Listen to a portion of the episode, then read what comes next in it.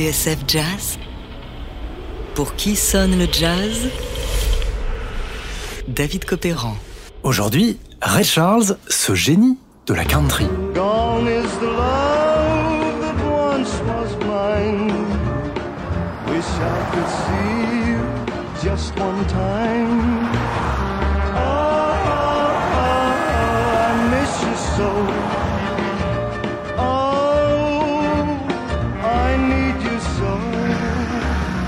Pour beaucoup, la musique country se résume à des yeux bleus, des chapeaux de cow-boy, des paroles un peu niaises qui parlent d'automobile, d'autoroutes sans fin, de verres de whisky et de jolies blondes. Bref, une certaine vision de l'Amérique. Autre lieu commun, la country est une musique de blanc, par opposition au blues, au jazz, à la soul et au rhythm and blues qui sont autant de musique noire. Or, en 1962, voilà qu'un pianiste et chanteur afro-américain, aveugle de surcroît, sort un disque de musique country. Mais dites donc, il a l'air prêt à casser la baraque. Son nom est Ray Charles, et avec Modern Sounds in Country and Western, il entend bien se saisir du genre pour y apposer sa patte.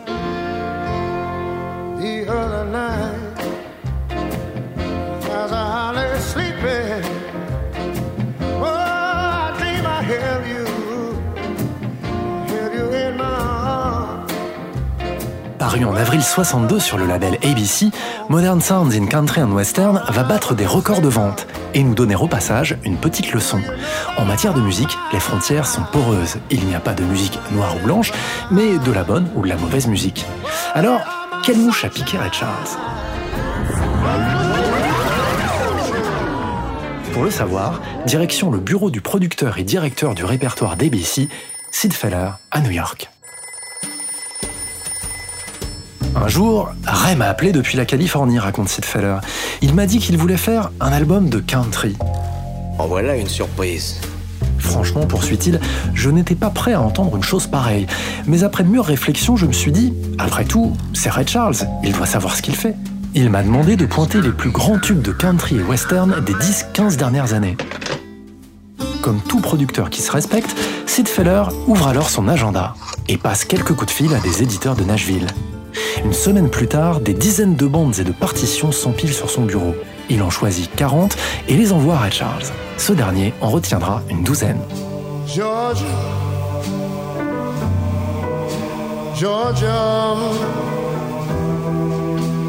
The whole day. Just an old sweet song keeps Georgia on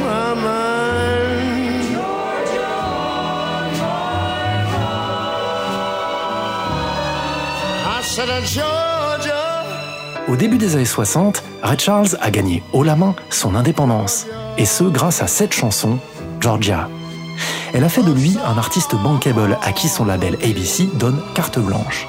C'est donc lui qui choisit les arrangeurs de son projet country. Gerald Wilson et Gil Fuller s'occuperont des cuivres. Quant aux partitions de cordes, elles échoueront à Marty Page, un Californien qui mène sa barque depuis 5 ou 6 ans, aux côtés de pointures, Sammy Davis Jr., Mel Tormé, Anita O'Day. De plus, l'homme a déjà travaillé avec Ray, notamment sur l'album Dedicated to You.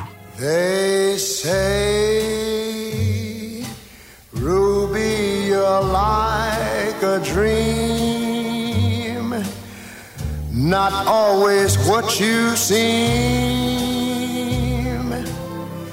And though my heart may break when I away, let it be so. I only know Ruby is you. Voilà donc ce qui amène Ray Charles en studio début 62. Trois séances sont organisées, au studio Capitol d'abord, puis au United Western Recorders sur Sunset Boulevard.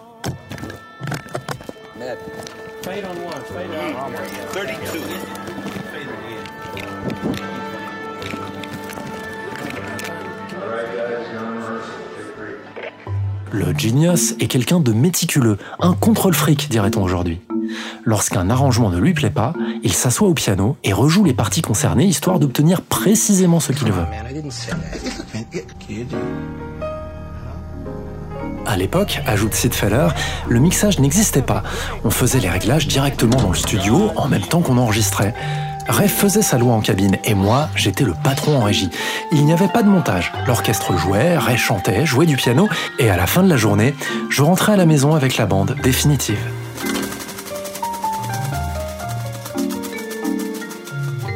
Parmi les singles qui vont hisser Modern Sounds in Country and Western dans les charts, I Can't Stop Loving You et ses dégoulinades de cordes. Mais arrêtons-nous plutôt sur Carless Love.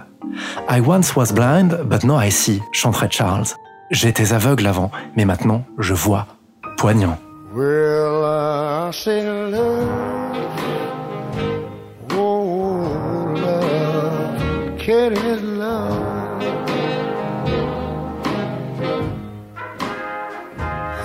Say love, oh love,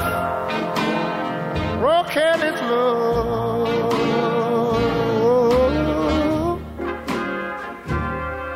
Love, please tell me what have I done for you to hurt me all in fun? Well, you know that I once was blind, but now I see.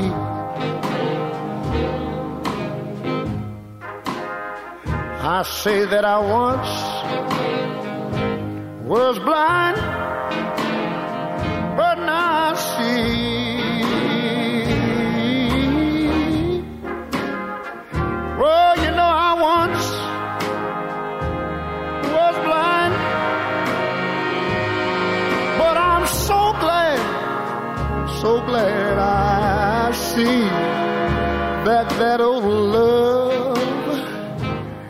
has made a fool of me. Well, you know what?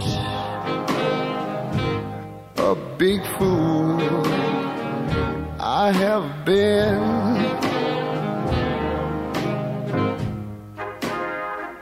Let me say what? A big fool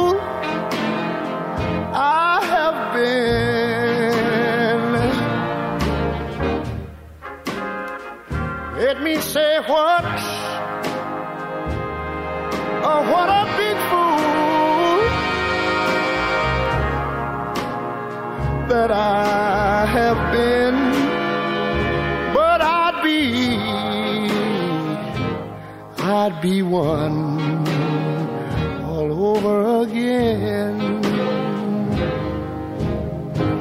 Well, you know, if I could, mm, like a morning dove. Well, if I could, mm,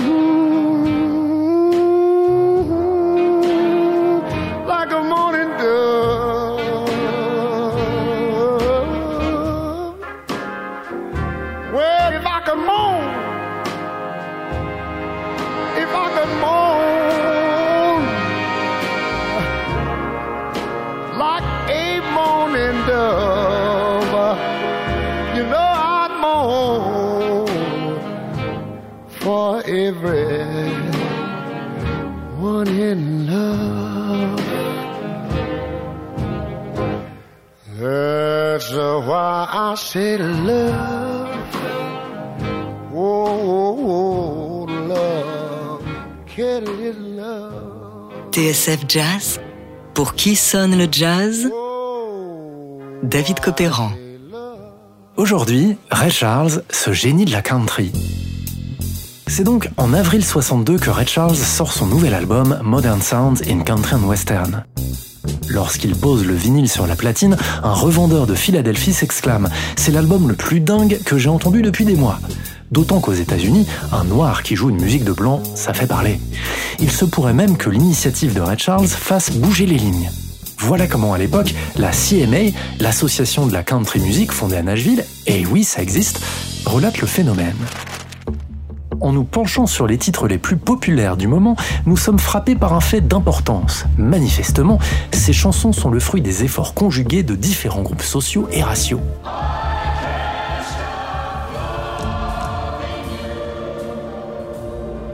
Can't Stop Loving You, écrite et chantée par Don Gibson, un artiste country, vient d'être reprise, je cite toujours, par un artiste nègre et aveugle, Monsieur Red Charles, qui en a fait l'un des plus grands succès de l'année.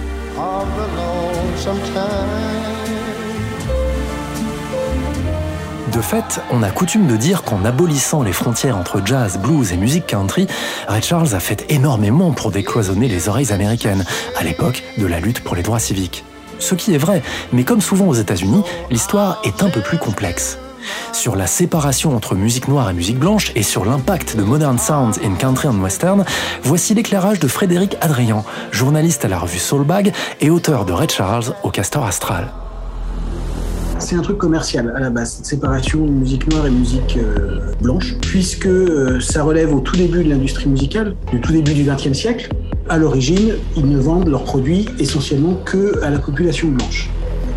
Au bout d'un certain temps, ils se rendent bien compte qu'il y a moyen de faire quelques sous en vendant aussi à la population afro-américaine, sachant que ce qu'ils cherchent à vendre, c'est pas des disques à cette époque-là, c'est des appareils pour les lire. Et si on veut vendre des phonographes aux Afro-Américains, il faut leur mettre de la musique qui leur plaît. Et donc, un certain nombre de, labels commencent à lancer euh, des enregistrements d'artistes afro-américains. On connaît toute l'histoire à partir du blues, à partir de Mamie Smith, avec Marenet, avec Bessie Smith, avec tous ces gens-là. Sauf que les États-Unis sont encore un pays extrêmement ségrégé. Et donc, les magasins, les journaux sont tous séparés. Et donc, eh ben, ils lancent en parallèle des gammes particulières, ce qu'ils appellent des race records, euh, mais de même qu'ils peuvent avoir des gammes pour la musique polonaise, pour la musique italienne, pour les polkas, pour des choses comme ça. Hein. C'est pas, euh, pour eux, c'est du business euh, classique. Il n'y a pas d'ambiguïté, et ça se traduit aussi dans les hit parades, que ce soit pour les jukebox, puis ensuite pour les pour les disques. Eh ben, ils, maintiennent cette séparation là, sachant qu'elle n'est pas intégrale et absolue. En particulier à partir des années 40-50, ça commence à devenir un petit peu plus compliqué des gens comme Roy Orbison ou Jerry Lewis, ils ont des numéros 1 dans le classement euh, R&B, qui paraît pas cohérent, mais parce que ça correspond aux habitudes d'écoute.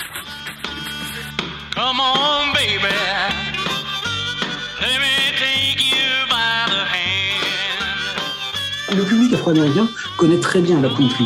Tout simplement pour une raison technique, c'est que dans beaucoup de régions, en particulier dans le sud, il n'y a pas de radio afro-américaine. Donc les Afro-Américains écoutent comme tout le monde les grosses radios de, de Nashville, WLSI par exemple, qui est la radio qui a le plus gros émetteur dans le sud. Et à partir des années 60, il commence à passer un petit peu de soul, un, petit peu de choses comme ça. Mais avant, il passe essentiellement de la country. Et euh, Ray il raconte toujours que le soir, euh, quand il était dans son école spécialisée pour aveugles, avec les copains, bah, on écoutait la radio. Et écouter la radio, ça veut dire écouter de la country. Donc tout ce répertoire-là, ils le connaissent bien.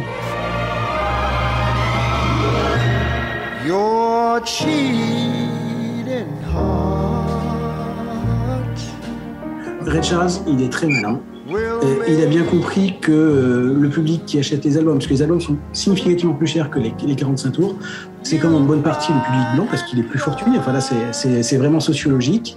Il sait que euh, les liens entre euh, musique afro-américaine et, et, country, ils existent. C'est pas nouveau.